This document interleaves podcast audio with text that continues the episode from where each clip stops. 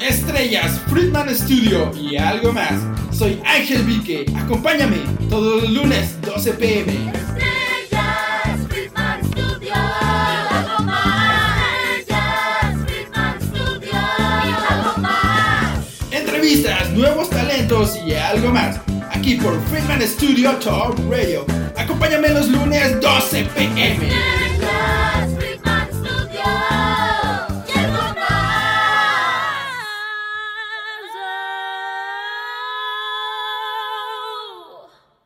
Yo soy Ángel. Tenemos pues de invitadas. Pues bueno, ¿qué tal? ¿Cómo se encuentran el día de hoy? Estamos muy, muy contentas de, de que nos hagan bonitas de la cartonería.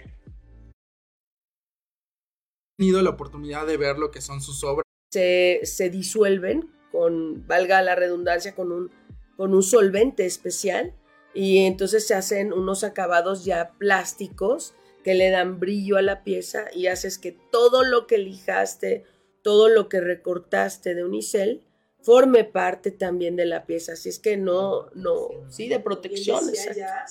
eh, Creo que está. utilizamos el unicel, es el unicel que viene Sí. ya, perdón, un poco de fallas técnicas, pero todo bien, todo bien, continuamos. Y pues bueno, eh, ¿qué les parece? Pues si damos pie. Primero que nada, aquí, aquí, una, ¿quiénes son las personas que nos acompañan el día de hoy? Las bellas señoritas que nos acompañan. Y dos, ¿de qué se trata? ¿Qué es el colectivo Yolot? Ay, el colectivo Yolut, pues somos como, hemos formado como un, parte del colectivo una familia. Somos ya parte de ella mi gran maestra, que la adoro y gracias a ella este, estoy aquí y he aprendido tanto. Este, somos una, una, una familia bonita, que la verdad este, estoy muy agradecida. Y, y aparte, esto, el colectivo Yolot, somos como es como una terapia también. Es, una terapia la que, la que vivimos dentro del colectivo, ¿no? Sí, así es. El colectivo se inició ya hace algunos años y han pasado generaciones, puedo decirlo, de artistas, de artesanos, quienes ahora son artesanos, eh, quienes ya han hecho sus propios proyectos y hay quienes se han quedado, han permanecido y pues bueno, todos haciendo pues sus propios proyectos, a veces eh, nos reunimos precisamente para hacer mm, cosas juntos y cosas independientes, ¿no? Entonces, el colectivo está formado por hombres, por mujeres, profesionistas, eh, comerciantes, en fin, una gama muy grande, muy amplia de personas, personajes y personalidades distintas con, con, con situaciones que a veces, eh, eh, como bien dice Lupita, se vuelve terapia. En, taller de cartonería yo lo, tenemos horarios en, en, la mañana y en la tarde, en, a veces hasta en la noche. Quienes salen de trabajar ya a las 6 de la tarde llegan hasta quedarse 10, 11 de la noche para terminar, ¿no? Para seguir avanzando en sus piezas. Entonces, pues se han hecho hermandades, entre ellos se han hecho amistades profundas, eh, se, han, se han hecho una sinergia, hemos hecho una sinergia entre la amistad, entre el trabajo, entre el arte y eso nos mantiene pues muy unidos, nos mantiene felices, nos mantiene contentos. También no todo es miel sobre hojuelas, como cualquier temporada, como cualquier, en cualquier otro medio, en cualquier otro círculo, pues también tenemos nuestros, nuestras altibajas, ¿no? Pero realmente Bien. bien, Son además parte son parte de, y, y- y bueno, eso no nada más en colectivo Yolot, sino que en cualquier, eh, en Proyecto. cualquier, sí, se, se viven esas cosas, pero sobrevivimos a todo eso y aquí estamos, Ángel. Vaya, pues excelentemente. a ver, vamos con otros comentarios que ya las personas están haciendo presentes. Nos dice José Jasso del Ateneo de la Juventud, soy fan. Ay, Qué lindo. Saludos, José, qué bonito, pues que, que seas fan. Eh, hay, cosas, hay piezas muy bonitas eh, que han elaborado lo- los compañeros de cartonería Yolot y otras más que van a ir saliendo. Tenemos unas sorpresas que todavía no hemos, ah, no hemos compartido en redes sociales, pero están casi a punto de salir como, como las palomitas de maíz. Ahorita se viene un spoiler, entonces. Ah, y nos dice Jeremy Yacotey. eh, saludos chicas, increíble presentación y trabajo en equipo. Ay, muchas gracias, Gracias. Jeremy, muchas gracias. Saludos. Y bueno, eh, justamente hablando de esta parte, ¿cómo fue que, que nació la idea de formar el colectivo? O sea, un día despertaron y dijeron, vamos a hacer un colectivo de arte, ¿no? Sí, pues eh, resulta que estando yo en, en, en- en mi taller, que era un taller muy pequeñito, realmente era una mesa, una recámara, y tenía yo algunas cosas, empecé a hacer piezas, ¿no? Pero cada vez las iba yo elaborando con un poquito más de nivel de dificultad. Y cuando quise empezar a, a hacer cosas más grandes, me di cuenta que que había que mostrarle esto a alguien más que se interesara por aprender. Pero yo la verdad es que sí pedí al universo, pedí a, Dios, ¿no? También a, a quien ustedes quieran. Yo hice un pedimento y lo que pedí fue, pues yo, yo quisiera tener personas cerca de mí que se interesaran por lo mismo, que tuvieran los mismos gustos por el arte, y que se apasionaran de esto como yo me he apasionado, ¿no? Y realmente yo es- nada más fui a ayudar una vez a mi esposo Sí. y me decía, vamos al taller, vamos al taller. Le dije, ay, no, ay, no. O sea, siempre no, no. Cuando llegué, pues qué tal, ya me quedé ahí, ¿no? Ahora voy más que él. Así es, o sea, Lupita te puede hablar de eso, pero con Jazz hay otra, hay otra anécdota, si lo puedes comentar, Jazz. Sí, claro. Yo empecé porque le pidieron a mi niño una, un trabajo en la escuela y yo buscaba quién me lo hiciera, más no hacerlo. Entonces, llegando al colectivo, Belén me dijo, no, pero es que aquí yo no te lo hago, tú lo haces. Entonces terminé una máscara como trabajo escolar y después ya me di cuenta que estaba involucrada porque ya les ayudaba a otras cosas de los cuales se supone yo no sabía nada y me involucré y me quedé. Y ahorita acabo de hacer una pieza que la verdad creo que me quedó bien, que ni yo me la creo. Entonces te das cuenta de las capacidades que tienes y que ni siquiera tú sabías, ¿no? Además es un lugar en donde todos tenemos acceso y todos podemos participar y lo mejor es que Belén te deja explayarte como quieras, o sea, Te va guiando. ella te va, ella, ella te guía, pero tú pones lo que tú quieres en tu pieza y eso está padre, ¿no? Porque es muy personal el proyecto de cada quien. Sí, así es, Ángel, y, y comentarles eso, ¿no? Que cada uno ha llegado por situaciones distintas, pero que realmente yo los pedí, ¿eh? Y, y- y si, los, si voy viendo las personalidades de cada uno, eh, ya no son, no son mis alumnos, ya les digo yo, son mis compañeros y hoy son mis amigos, forman parte de las personas que viven mucho más tiempo conmigo que mi propia familia.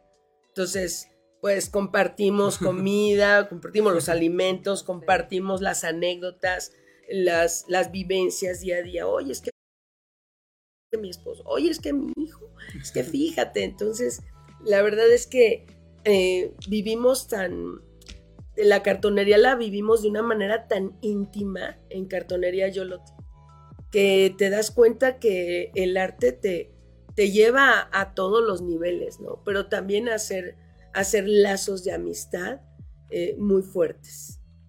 Wow, y bueno, sobre todo como lo comentas, o sea, todo el tiempo que pasan, eh, pues todo el colectivo junto, haciendo las piezas, pues toda esta parte del arte, o sea, es estar, como comentas, hay gente que llega, pero luego se, se tiene que ir y luego después llegan más por lo mismo de ha los pasado horarios. Tanta gente, ¿verdad? Entonces- Sí, Tanta sí, sí. gente. Sí ha pasado mucha gente. Y mm, fíjate, Ángel, que cuando ya las piezas están hechas, como están hechas con amor, el, el- el colectivo Yolotl es. Yolotl viene del náhuatl, eh, corazón.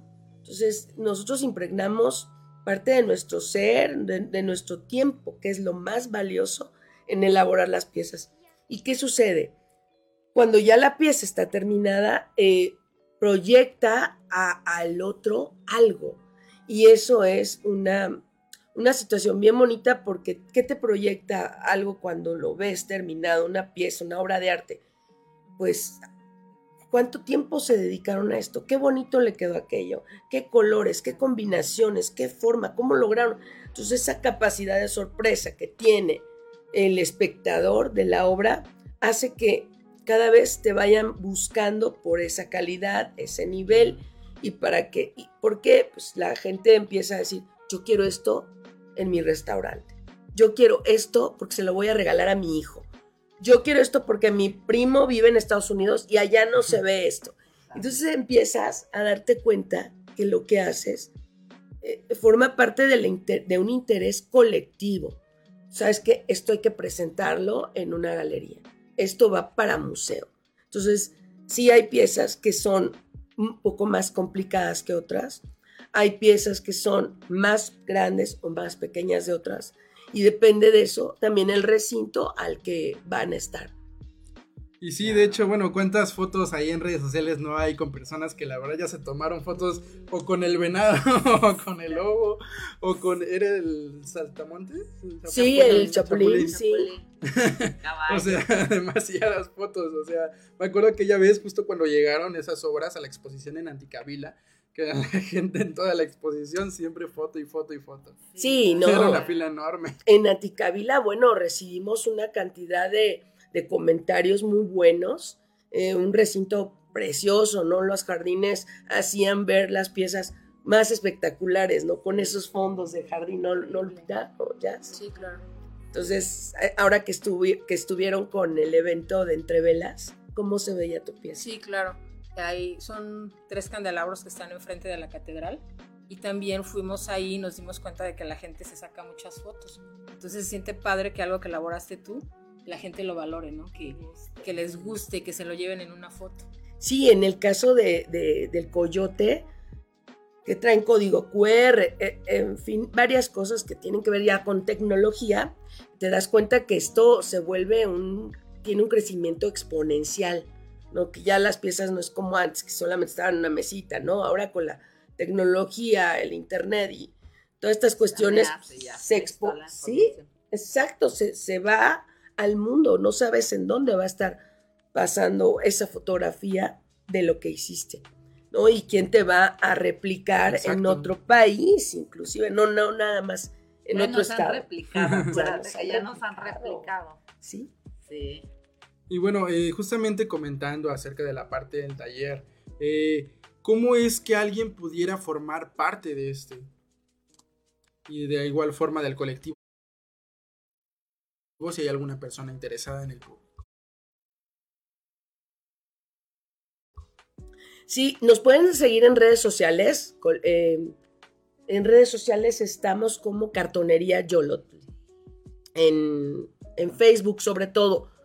Eh, ahí van, van a abrirse convocatorias durante el año en donde se van a abrir ciertos talleres, ¿no? Para que si quieren unirse, bueno, pues va a haber el taller con mucho tiempo de anticipación, porque ya la verdad, para mitad de año, eh, ya el tema de, de Calacas y todo el tema de muertos tiene ya que estar cubierto, porque trabajar a partir de medio año para adelante te come el tiempo. Es, es un trabajo de, que se inicia desde enero. Entonces, pues eh, siguiéndonos en las páginas, en la página de, de Facebook, ahí pueden ustedes revisar las convocatorias y en ese momento pues se ponen en contacto al 777-227-4765 para algunas clases que- que quieran tomar de pintura, de escultura, sobre todo este, pues ahí en, en ese teléfono estamos a sus órdenes y pues abiertos a todas las posibilidades, Ángela, que el colectivo crezca. Vaya, pues excelente. Yo algún día, pues igual quiero ir a visitar y Sí, pues a ver. Claro, sí. Ah, una sería, un gusto, ¿verdad? junto con el Claro. equipo. a ver, otros comentarios que nos están dejando por aquí. Nos dice Sandro Jiménez. Yo conocí su obra en Anticabila. He seguido todo lo que hacen. Vi su coyote en el SEMA. Uy, sí. En el SEMA, el Centro Morelense de las Artes, esta, en esta ocasión, eh, el Coyote ya pertenece a, a Grupo Expresión. Es una donación que se hizo para. Es una donación que se hizo para el, para el, el- el- para el colectivo. eh, para el. ¿Cómo se llama? Se hizo una donación para Pinturas Expresión. Y eh, se llevó en esta ocasión a, mm, al SEMA y fue impresionante ver la, toda, toda la cantidad de, Pues de gente. gente, Impactó, impactó pero mucho. sí, y sobre todo también las luces, el acompañamiento música, de hielo seco que había. Entonces, al, lo- al entrar, pues sí, Como lo presentaron. cómo lo La presentaron. presentación increíble.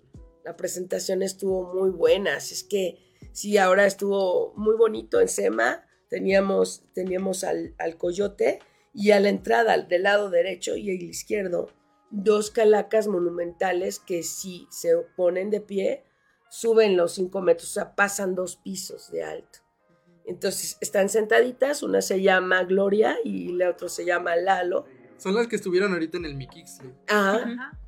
eh, Sí, de- las vi monumentales. Sí, dentro de, dentro de SEMA. eh, ellos las adquirieron desde el año pasado y las vuelven a poner ahora. Y es que es eso, o sea, las personas pueden comprar obra y no es una obra efímera. Nosotros sí trabajamos el carrizo, pero para monumentales eh, preferimos usar otros materiales porque el carrizo es endeble, eh, es, es, sí, no es tan resistente exactamente. Es difícil de manejar, te cortas muchísimo, Ángel. Cuando trabajas el carrizo, hay que abrirlo y limpiarlo con, con, con cuchillos con especiales, ¿no? Entonces, eh, es un trabajo muy pesado. Sí lo hacen muchísimos artesanos morelenses, trabajan con técnicas tradicionales que implican usar el carrizo.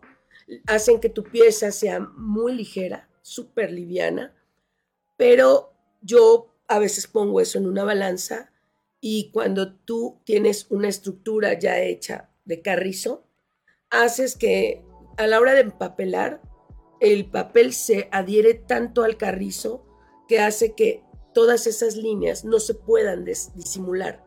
Se ve mucho la línea del carrizo, que digo, también tiene su lado amigable porque se ve precisamente algo meramente artesanal.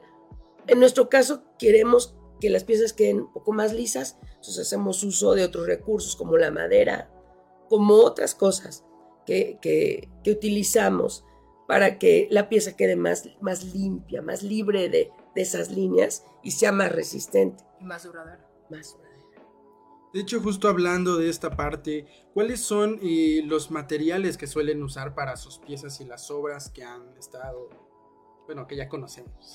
Papel, Además de esto, pues el justo. papel engrudo, el unicel que te decía hace rato, que es yo creo que lo, lo que más usamos, ¿verdad? Un Sí. alma, el alma de alambre. Sí, se usa alambre recocido, alambre galvanizado, se usan ho- hojas recicladas de papel bond, em, las- Periódico. los per- periódico, por supuesto, el- las- los costales de cemento, los costales de harina, todo, todos esos, ese tipo de materiales. Y bueno, dentro también tenemos cinchos, eh, equipo, pues bueno, cortadoras, pulidoras, eh, martillos, ceguetas, serruchos, en fin, un, un- pues sí, el taller está, lo quisiéramos más armado, ¿no? Quisiéramos que ya fuera industrial, que ya tener este, dobladoras, ¿no? Casi, casi cortadoras, láser. Pero bueno, algún día se vale soñar, Para hacerlo, algún día. hacerlo más, más fácil, Más fácil, ¿no? y acortar tiempos, porque Sí. luego los tiempos nos comen. Sí, imagino que sí. Aparte, pues hacer este tipo de obras, o sea, porque a fin de cuentas es un gran trabajo, requiere su esfuerzo, requiere su tiempo y sobre todo la dedicación. Sí, sí, sí. El, el material se va, se va adquiriendo poco a poco. Por ejemplo, ahora ya para ciertos acabados adquirimos hace poco las, las pistolas de calor, que con esas tú pones un material, pasas la pistola de calor y queda muy firme, eh, queda sin ninguna burbuja y un acabado casi espejo. Entonces estamos también apostándole ya a nuevas formas, a nuevas técnicas que hagan que tus piezas, pues cada vez eh, las personas reaccionen mucho mejor, más positivamente cuando la vean terminada. Digan, no, no es, no es posible que sea de papel. Claro que es de Sí. papel. Ok, vamos a continuar. Creo que nos, nos perdimos un poco de comentarios. ¿no? Dice eh, otra vez Jeremy Yacotey. Qué, maya- qué maravilla ver a mujeres creativas creando arte en nuestro estado y hablando de arte en la prensa. Ay, gracias. Gracias. Muchas gracias, Jeremy. Muchas gracias. Pues nos invitaron y nosotras felices de poderles platicar un poquito acerca de lo que realizamos. No nada más mujeres. Sí, la mayoría, fíjate que la mayoría son mujeres, Sí, ¿verdad? ¿Cuántos hombres, eh, eh, este, Jazz, cuántos hombres hay en, en el taller? dos. Eduardo, Fernando, Miguel. Miguel. Ah, tres. Tres. Solo tres, así es que pues bienvenidos más, más, Más. más caballeros. Eh, Es que, bueno, eh, nuestro, nuestro espectador Jeremy tiene un, este, una exposición de arte que lo organiza cada año, que se llama Hijas de Venus, que es una exposición de mujeres artistas. Ya sabes, Ah, para la claro. próxima llamar a Colectivo Yolotl. Claro que sí, Claro. hoy sería fabuloso, fabuloso poder, poder este, Participar. participar, tener ese honor. Ok, y nos dice eh, Daniel Salazar, hola, de... ¿Qué, qué, qué diablos, mijo? Es mi mejor amigo, lo siento. Ah. Es que me dijo, ¿de qué te ríes? Esto es serio, por favor. no, también hay que reírse, claro que sí. Ah, Es, es mi mejor amigo. Ah. Eh, nos dice otra vez Jeremy Yacotay. ¿Se puede trabajar las piezas en época de lluvias? Tips artesano. Sí. Sí, Sí, sí lo hemos hecho. sí lo hemos hecho. Sí, este. Ahora sí que hemos trabajado contra viento y marea, casi casi. sí. Pero sí, sí hemos trabajado. Claro, nos, nos hace que, que el tiempo, si lo tenemos que acabar una pieza en dos días, la acabamos como en cuatro, en cinco, porque no hay sol, no hay. La humedad hace que el papel se nos humedezca, no nos permite pintar, este, que se seque, o sea, nos, nos va frenando, pero nosotros seguimos avanzando, ¿no? Poco a poco, pero seguimos Así es. con, con secadoras de pelo, ¿no? Es la que lo- nos ha ayudado a, a, A secar. este, a secar. Sí, No, increíble. Efectivamente, sí. como dice Lupita, es, este, tratamos de resolver esa parte. Es más difícil, Ajá. pero pues lo, lo, lo tratamos de resolver a como de lugar. Inclusive cuando ellas terminan de trabajar, ya se secó la piel, bueno, ya, ya trataron de dejarla lo más seco posible. Si sigue habiendo humedad, la guardamos dentro del calor de la casa y el calor de la casa de un día para otro hace que la pieza ya, ya Seque. seque. Entonces tratamos de resolverlo, ¿verdad? Sí, porque no podemos, ya ves lo que nos pasó de que una pieza no estaba bien seca y se, bueno, a mí se me ocurrió ponerle pintura, pero a- al fondo estaba húmedo. Entonces, ¿qué pasó? Salió un hongo. Entonces, Uh. eso sí, tiene que estar una pieza bien seca para poderle, para poderla pintar.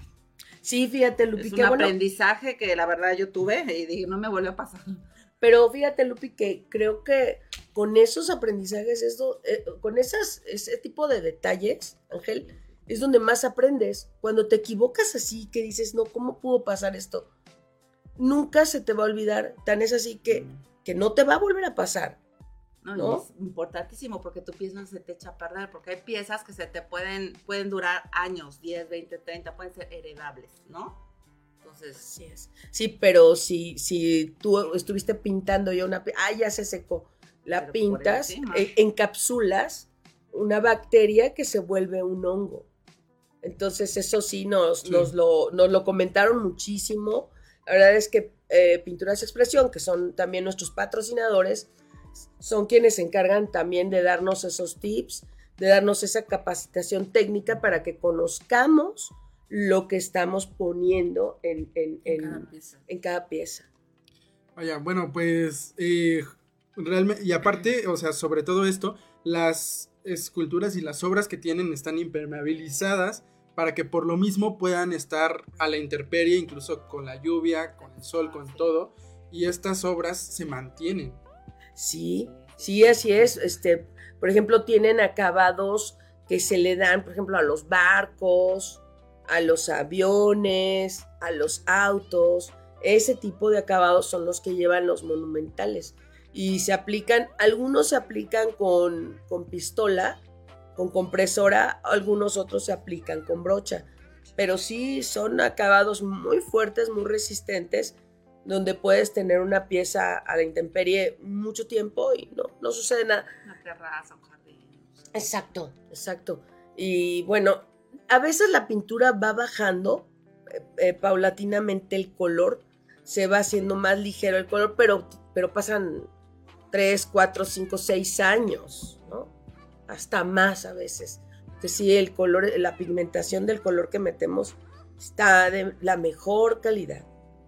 Ya después puedes restaurarla. o sea, igual podemos De restaurarla, ¿no? hecho, la- justo la parte de la Sí. restauración ya con el tiempo. Sí. Sí. Bueno, ¿qué les parece si un pequeño corte comercial por parte de nuestros patrocinadores y regresamos justamente, bueno, para seguir hablando acerca de Colectivo? Bueno, sigan pendientes porque regresamos. Friedman Studio, Academia de Canto Contemporáneo, Interpretación y Desarrollo Humano. ¡Lánzate ya! En Friedman Studio, tus sueños pueden convertirse en realidad si los deseas tanto como para ir tras ellos. No importa tu edad, rescata tu talento y brilla. En Friedman Studio nos especializamos en preparar y entrenar a verdaderos cantantes e intérpretes solistas desde nivel inicial hasta nivel profesional. Impartimos clases de lunes a sábado en sesiones personalizadas o abiertas, en modo presencial o en línea, completamente en vivo. Friedman Studio apoya tu talento. Nuestros precios se adaptan a tu bolsillo de acuerdo a la modalidad y número de clases mensuales que tú elijas. Agenda tu clase muestra sin costo y conócenos. Nuestra metodología, entrenamiento y técnica vocal interpretativa se enfoca y adapta a todos los niveles y géneros musicales. Nuestras sesiones de clases son impartidas y supervisadas en atención personal por nuestro coach vocal interpretativo, entrenador transformacional y sensei David Friedman Giteras. Contáctanos al teléfono 777-310-2362 o al WhatsApp 777-142-8275. Búscanos en línea como Friedman Studio o visítanos en nuestras redes sociales. En Friedman Studio, prepárate y entrena como lo hacen las grandes estrellas. Vence tus miedos y fortalece tu seguridad. Tú, también puedes brillar. Ven a Friedman Studio. Crea tu propia historia, rescata tus sueños y haz que tu talento brille hoy.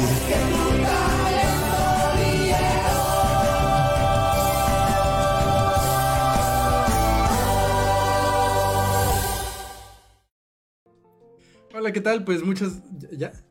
¿Ya? Ah, ¿qué tal? Muchas gracias a todas las personas que nos siguen sintonizando el día de hoy a través de Facebook, YouTube, por supuesto también hasta a través de nuestra radiofrecuencia en FS Top Radio para Android y iOS. Y bueno, continuamos aquí, con- aquí con el colectivo Yolotl para hablar pues acerca de, de todo esto que conlleva su historia. Y, y nos está escribiendo... eh, ¿Tu mejor amigo? mi mejor amigo eh, dice que por qué se llaman Yolotl y qué significa, lo cual ya explicamos hace rato que significa corazón. Corazón. Corazón en náhuatl. Eh, y nos dice Jeremy Yacote y costo del coyote. Ah, fíjate que el costo del coyote, fíjate, fíjense que tomando en cuenta es un estudio muy importante el que se hace a partir de cuánto puede costar algo. Bueno, cuánto se puede, puede costar, ¿por qué? Porque cuál es el lugar que ocupas, en dónde lo haces, si pagas renta, si luz, agua, eh, mano de obra calificada. ¿Cu- ¿Por qué es mano de obra calificada? Este, el documento que dimos en de donación arrojó que el coyote estaba costando 50 mil pesos.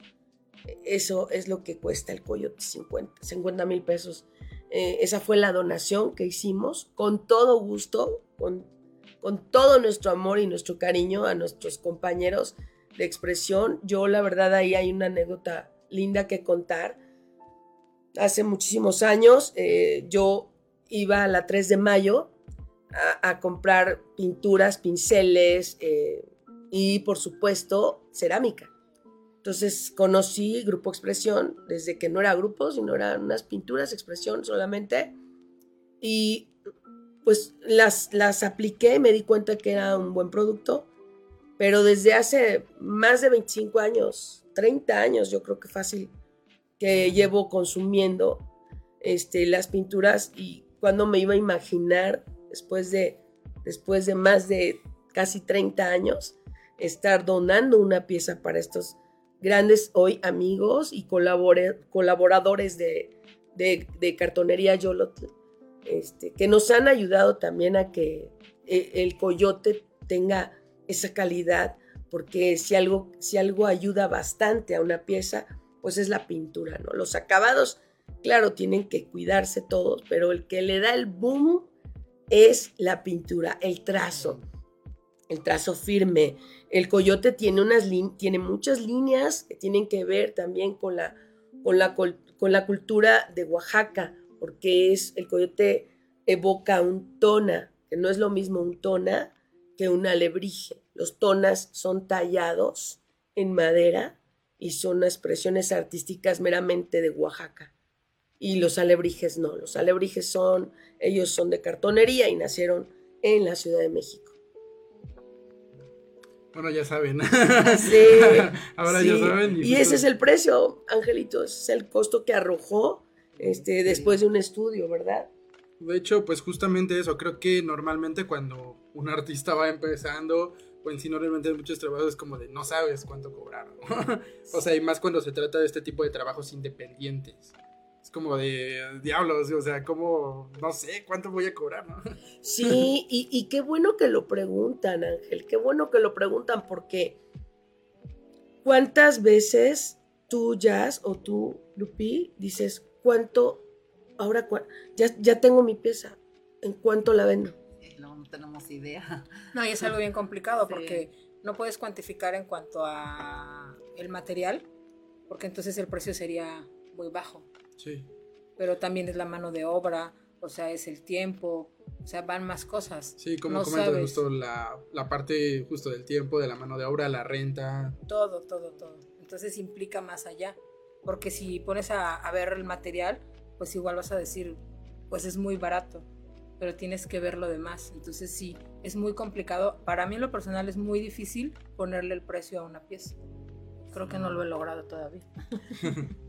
Sí, sí, sí, sí, es lo más por eso complicado. es que por eso no hay que regatear a todos Sí. nuestros compañeros artesanos porque tú cuando empiezas a elaborar una pieza te das cuenta el, el cariño que le bueno bueno yo mis piezas la verdad me cuesta mucho trabajo desprenderme de ellas porque les dedico mucho mucho tiempo este error y, y volverlas a hacer y, y, y sí es mucho tiempo mucho tiempo, mucha dedicación, los- las pinzadas, que a mí me costó mucho trabajo el pincel, pero ya lo estoy dominando.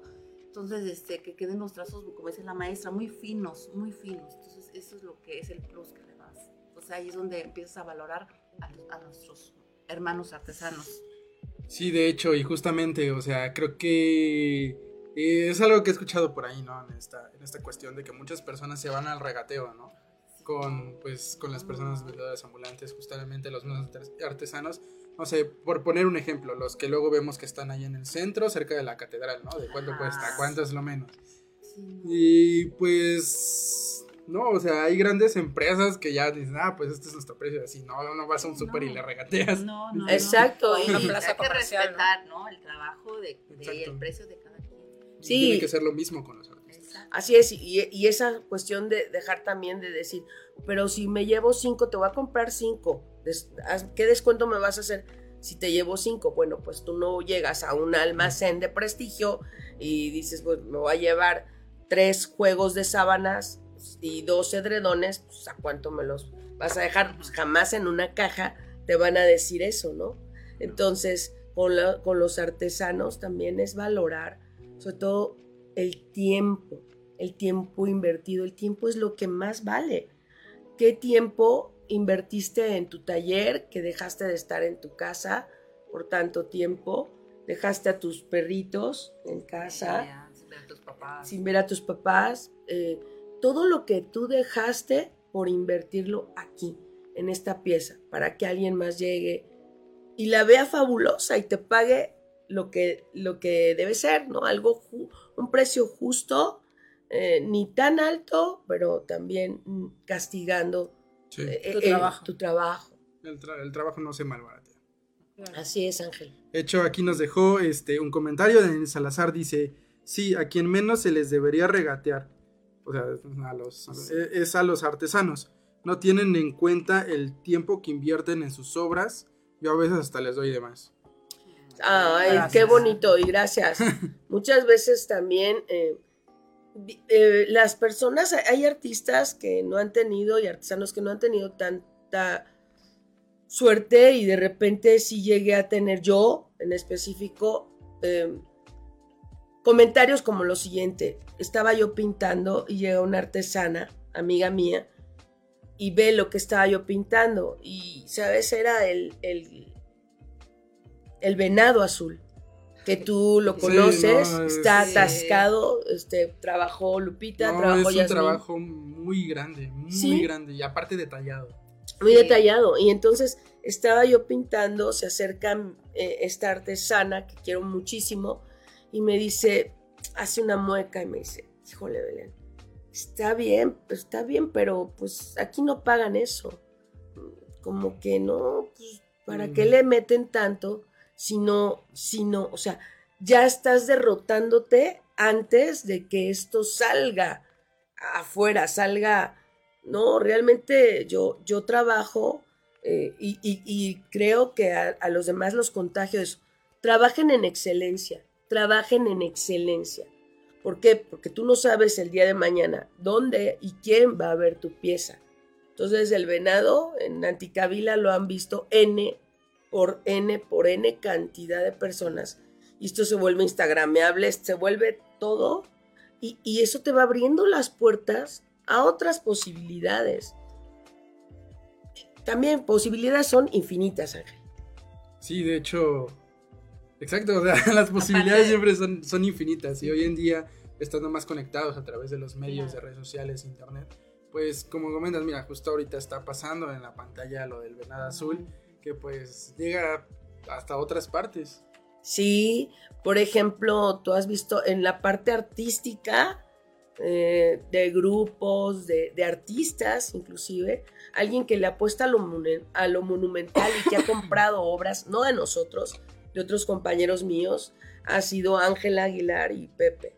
Y Pepe, su papá, o sea, han comprado cal- calacas, catrinas, calaveras para videos y se ven, pero fabulosas las piezas, enmarcan cualquier tipo de producción, eh, hablando de lo que se hace en México, de toda la cosmovisión del mexicano y de que eso no nada más es una cuestión teatral, sino es una cuestión de arte y, y una cuestión que también nos representa ante el mundo. Entonces, pues, es, es- es hablar de lo que somos. Somos, somos un México tan lleno de diversidades, de, de, de cosas que tienen que ver pues, con el corazón, ¿no? Con quiénes somos.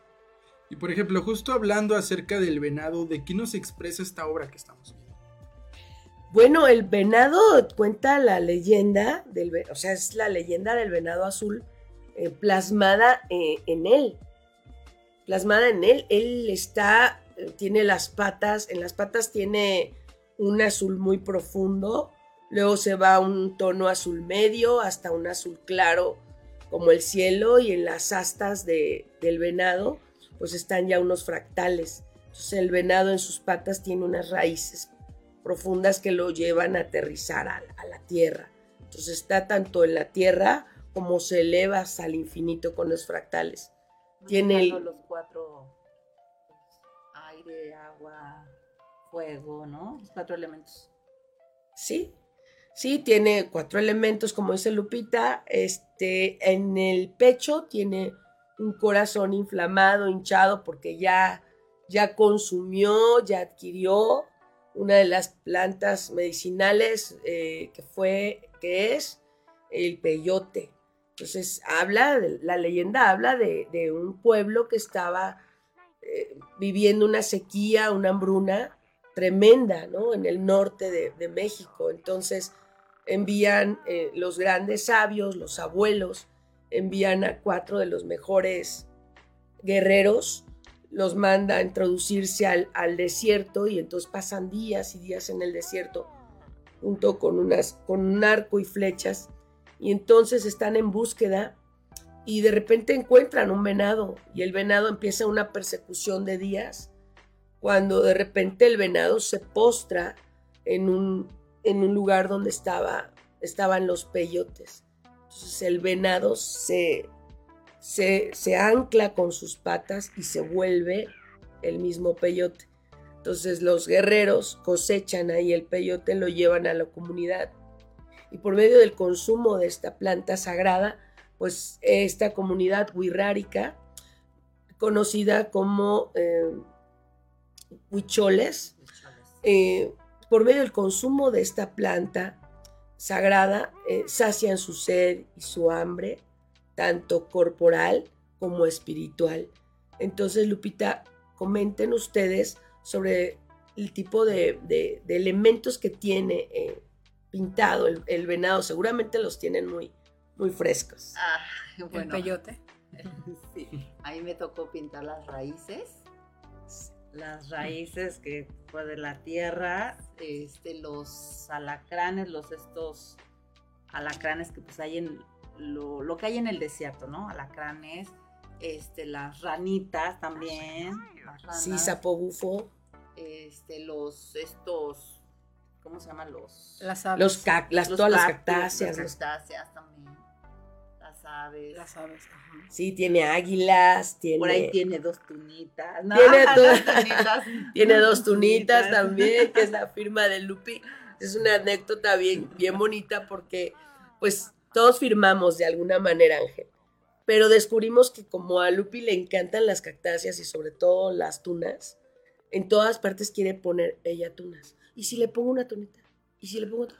Bueno, pues no me dijo y la sorpresa fue que ella ya había puesto su firma en el, en el venado y la firma fue ponerle tunitas.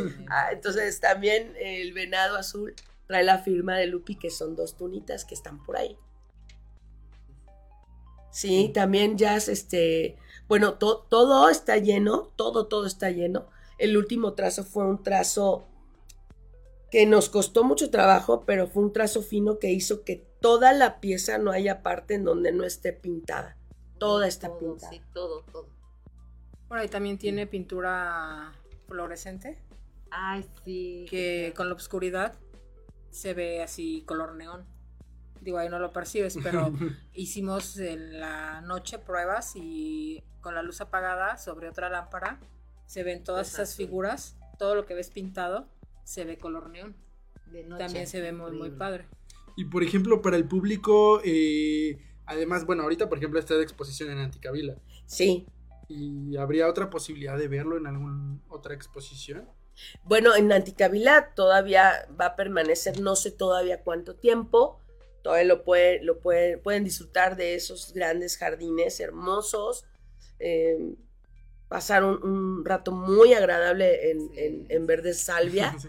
Y este, y bueno, eh, la posibilidad es, eh, la moneda está en el aire, hemos tenido propuestas de llevarlo a algunos otros recintos, eh, tanto estatales como, como municipales, pero todavía no tomamos la decisión. Yo creo que ya son cosas que vamos a tener que evaluar para, porque ahorita es, la cuestión es temática, Ángel.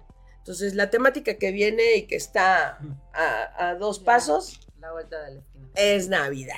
Entonces todo el mundo va a Mm. tener, va a tener villas, en fin. Pero eh, también respetando esas, esas temáticas temporales, eh, ya va- evaluaremos a dónde, a dónde más puede estar exhibido, porque yo considero que es una obra para, precisamente, es para venta y exhibición. Entonces, pues que se den cuenta, ¿no? Lo que se hace en Morelos, lo que, lo que hacemos artesanos que vivimos aquí, ¿no? Que no nada más en otros, en otros lados, sino que pues aquí a la vuelta, igual a la vuelta de tu casa estamos. ¿no? Vaya, pues ya saben. Y por el momento, las personas que quisieran ver, eh, ver al venado, pues está en Anticavila. Sí, los invitamos por favor a que, a que lo vean en Anticavila, está, está bonito, ¿verdad? Participamos también en el, en- con los alebrijes monumentales en México. También ya está de regreso el espiritrompa, ¿no? De hecho, justamente hablando de eso, ¿cómo fue su participación en esta exposición de alebrijes en Ciudad de México? Pues, ¿quién quiere empezar? A ver, ya. Pues para mí una super experiencia. Digo, yo no tenía nada que ver con la cartonería, entonces entrar y participar en un desfile tan importante, pues está padre, ¿no? Digo, participas con 200 alebrijes más, pero creo que lo importante es participar, estar presente, vivir la experiencia y ya te queda así como de recuerdo, ¿no? ahora sí que no importa ganar, sino participar. Sí, sí, no nos quedamos con las ganas, ¿verdad? Que hace un año este, fuimos a verlos y, y- y todos, no, pues vamos a, pues vamos a participar el año que entra y pues participamos con el Espiritrompa y sí, sí, fue increíble cómo, cómo, cómo los niños, a los niños les impactaba ver, este, como estaba tan lleno de, de- de De color. color. tan brillante, entonces no sé, a los niños bien en lo personal que les encantó. Y, y nosotros ahí dándoles vuelta, vuelta, vuelta, ¿no? Nos gritaban que le diéramos vuelta a la, a la pieza, ¿no? Y íbamos todos dando vuelta a la pieza. No, fue un- increíble, increíble la, Sí, la experiencia. la experiencia. Fíjate que desde... Cansada. como dice pero Lupi, increíble. cansada, pero increíble. Como dice Lupi, nos motivó mucho el año pasado estar físicamente en el, en el, en el desfile, porque fui acompañando, a- fui dentro del desfile, fuimos con otra comparsa en donde participamos con nuestro amigo César Eduardo. Entonces él llevó el suyo, nosotros íbamos dentro de, de la comparsa de César y resulta que pues eso nos motivó para decir, bueno, ¿y por qué nosotros no? Entonces, cuando se abre la convocatoria este año, le digo, ya, se- ya te puedes encargar de la logística de, de- de- de los correos, de todo lo que hay que mandar, Inscripción. y todo. Entonces, ya será la encargada de, ¿sabes qué, Belén? Hay que mandar esto, nos piden boceto, necesitamos este, entregarlo para tal fecha, eh, la propuesta, porque ya se hace una selección. O sea, entras, pero ya una vez que hayas sido seleccionado. Entonces, si te seleccionan, ya puedes participar. Y participas para un premio de eh, primero, se dan tres primeros lugares y diez menciones honoríficas que da el Museo de Arte Popular de México. La del primer lugar fueron 60 mil pesos, 40 y 30 mil pesos. El tercer lugar, 10 menciones honoríficas de 10 mil pesos. Y por supuesto, pues tu participación, ¿no? Tu, tu, tu reconocimiento y todo. Nosotros, la verdad es que nunca pensamos estar participando por estar queriendo obtener un premio. Yo sabía desde un principio que la competencia era realmente, o sea, hay personas que van, que están participando desde hace 15 Diez años, Ajá, y cada año. y, cada año, ajá. y ca- cada año y nunca han ganado ni una mención, ni una mención honorífica. Entonces, pero ellos siguen por el, por el mismo, por el propio gusto de, de vivir la experiencia. Entonces, al igual nosotros dijimos, bueno, vamos, este, participamos y vemos qué pasa. E, En, en el transcurso, el viaje fue lo que realmente eh, disfrutamos, el viaje de ida y de regreso, en el sentido figurado, ¿no? Ya hablando realmente, en el viaje de regreso ayer que, que tuvimos que ir por él, eh, ahí está Chemita, Ahí está Chema. Ahí está pintando. Chemita pintando, si, si pueden verlo ahí en pantalla. Chemita es el hijo de Jasmine. Sí. Mira, y estaba, bueno, Chema nos estuvo ayudando a, a pintar los cuernos. No, sí, estuvo increíble eh, la participación de todos. Yo subí al grupo, porque tenemos nuestro grupo de WhatsApp, cuando salió la, la convocatoria. Y pues, ¿quién quiere participar? La verdad es que la mayoría dijo yo, yo, yo. Y Espiritrompa está, es un, es un, este, es un alebrije que está reciclado. Luego, eh, es, todo, es todo un tema, Espiritrompa. Habría que hablar, yo creo que un programa, Ángel. De Ya pura espiritrompa. de Se nos puede ir un, un programa hablando de puro espiritrompa. Pero fíjate comentarte que, el, que anoche, que llega, que veníamos de, de la Ciudad de México, veníamos insurgentes, ya con espiritrompa, y, y el metrobús iba, pues, no lleno, pero sí tenía varias personas que al estar parados en el, en el semáforo, pues la gente todavía arriba, de noche, estoy hablando, eran las más de las, como las 11, 10 y media de la noche, y las personas con su teléfono grabando Espiritrompa encima de la camioneta y, y los niños, eh, como dice Lupita, a los niños les encantó Espiritrompa. Tenía un tema Espiritrompa, ya por tiempo no nos dio, pero quizá algo que se le incluya para este año, que viene el 2024 en los lugares en donde esté, es una sorpresa porque como tiene cuatro garras, Las garras están pensadas para sostener algo. Ángel, ahora la pregunta va para ti. ¿Eh? ¿Qué te gustaría que Espiritrompa tuviera en sus garras? ¿Qué se te ocurre, Angelito? Dulces. Vientos, vientos. Pensamos en dulces. ¿Qué más, Ángel? Ay, no sé, no sé, es que lo... Um, Piensa, piensa por favor, algo más. velas. Puede ser, claro. Algo que no tenga que ver con muertos, que te- sea pa- para niños y todo el año. Sí, porque en realidad Reguiletes. para los niños. Reguiletes, claro. O sea, juguetes, Juguetes. juguetes, tradicionales. O sea, ¿no? Pensado, para los tiempos nos comieron. Exacto, pero quizás este año, en, en los recintos en donde nos sea eh, aceptado nuestro espiritrompa, puede sostener ahora algún juguete tradicional, algún dulce, Dulce. tradicional, ¿no? Unas obleas, ¿no? Con sus pepitas, ¿no? Como que de un lado está, con- ya le dio hasta una mo- mordida a la oblea. ¿Qué te parece? No, pues excelente, o sea, eso ampliaría mucho más la obra. Un yo-yo, ¿no? Un Un yo-yo. Sí, Y eh, bueno, hablando justo de esta parte, ¿cómo es que ustedes tienen ese proceso creativo para hacer todo esto que hacen? ¿Cómo Uy, es la cabeza proceso es aquí de, de, Sí, yo de creo-. Yo creo que la parte importante del, del colectivo pues es Belén. Digo, Sí. tenemos que hacerlo mención. Claro, sí, sí, sí. Ella tomó, me acuerdo cuando yo le dije que ya había mandado el correo y los requisitos que me pedían y me dijeron en el correo que teníamos que mandar un, un boceto del, del alebrije y Belén sacó sus plumones, sacó un cuaderno, hasta le saqué muchas fotos sin que se diera cuenta y yo creo, no sé en qué tiempo, pero muy rápido lo hizo. Entonces, creo que la parte más importante del colectivo pues es ella. Nosotros somos como que la mano de obra y nos dejamos guiar por ella.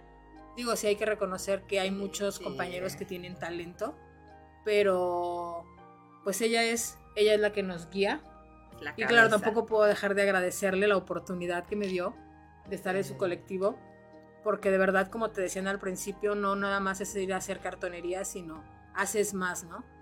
Haz- haces amistades, haces, haces todo. Y sobre todo es como si fuera una terapia. Sí, el arte es terapia. El arte es terapia y, y parte de todo eso, pues ella es la que, la que nos guía en todo, ¿eh? Pero sí, ella es la, la- la parte más importante de... Y si me permites agregar también, Ángel, pues yo difiero de, de un poquito de ella. Sí hay una cabeza, pero yo lo comparo con una orquesta, Ángel. Sin una orquesta, sin... Yo soy la directora de la orquesta, ¿no? Y tengo la batuta. Pero si no hay un integrante de la orquesta, pues aunque le haga así, nunca va a sonar a nada. Claro. si para esta sinfonía es importante el violín, pero también es importante la tuba, los metales, en fin, cada uno toca y cada uno suena diferente. Entonces, si no lo hace bien quien toca la flauta transversal y está desentonando, va a hacer que toda la, la, la sinfonía suene a desentonado. Si, por ejemplo, ella que está con los timbales, no lo hace a destiempo, pues también, o sea, aquí yo creo que son, es un conjunto de mentes brillantes que a la hora de, de detonar hacia, hacia un proyecto, sí, yo lo puedo pensar, pero también siempre estoy abierta a las posibilidades de, oye, ¿y si agregamos esto? Oye, ¿y si ponemos esto? No, pues hay que quitarle ya esto, porque esto ya está de más. Y siempre soy de las personas que les digo, a ver, a ver, espérenme, aléjense, véanlo de lejos. ¿Cómo está? ¿Qué le quitarían? ¿Qué le pondrían? ¿Qué le aumentarían? Entonces, siempre los tomo en cuenta para que ellos sean quienes también visualicen y se proyecten a través de la pieza que tienen que ver mucho más adelante. A ver, váyanse más adelante. Si esa pieza no se refuerza, si esa pieza de aquí no se le mete la cantidad suficiente de alambre, se va a tronar, se va a torcer, va a pasar esto y dicho y hecho. Entonces, estas mentes brillantes también hacen que las obras que estén puestas ahorita tengan la calidad y Soporte. el soporte y todo lo que se necesita. Así es que yo creo que es algo muy compartido, Ángel. O sea, yo no soy nadie sino una orquesta. Sola sí puedo ser un alguien que solo cante, ¿no? me aviente mi solo. Pero cuando se trata de trabajar proyectos y, y cosas tan monumentales, pues realmente Espiritrompa no lo pude haber hecho yo ni siquiera en un año. También trata de lo un de se equipo. resuelvan ustedes también. O sea, también nos da esa libertad para que nosotros propongamos Sí, algún cambio o algo, ¿no? sí, sí, así es, Lupita. Sí, sí, sí. Y bueno, quizás ahorita el tiempo ya no nos dio más para otros temas, ya habrá un programa para Espiritrompa próximamente. Sí, sí, tiene una historia. Tiene una historia bien, bien bonita, bien bonita que contar, como un cuento, te lo vamos a contar, como un gran cuento. La metamorfosis espiritual. La metamorfosis. Así que pues ya saben, próximamente, eh, pues Espiritrompa, aquí en Estrellas Friedman Studio. Eso. Y, y bueno, esta última pregunta, ¿cuál es el futuro para el colectivo? Uy, el futuro está, no es complicado, el futuro, yo creo que el colectivo YOLO tiene un gran futuro. Em, se nos han abierto muchas puertas a partir de que hemos hecho cosas grandes, cosas de mucha calidad, y nosotros eh, estamos abiertos a todas las posibilidades de que suceda lo mejor para todos, tanto en em, proyectos personales como proyectos en conjunto. Em, vienen cosas importantes, por ejemplo, em, el tema de Napoleón Bonaparte, que ahora con, con la película de, que viene de Joaquín Phoenix, va a catapultar ¿no? nuevamente un personaje histórico en donde quiero comentarte que nosotros somos, yo fui la orquestadora de, de un tema muy loco que fue la cosmovisión mexicana, de cómo vemos la muerte eh, con un personaje histórico. Y entonces en, en la casa que yo habité desde niña, también con mis abuelos, mi abuelo, un general brigadier retirado del ejército, eh, pues su tema era Napoleón, era amante de Napoleón. Yo veía las figuras de Yadro y cualquier tipo de figura de todos tamaños de Napoleón. Entonces, el tema de Napoleón es un tema que vamos a destapar. Yo creo que este año que viene, si no es el 25, eh, para, para podernos catapultar también al mundo.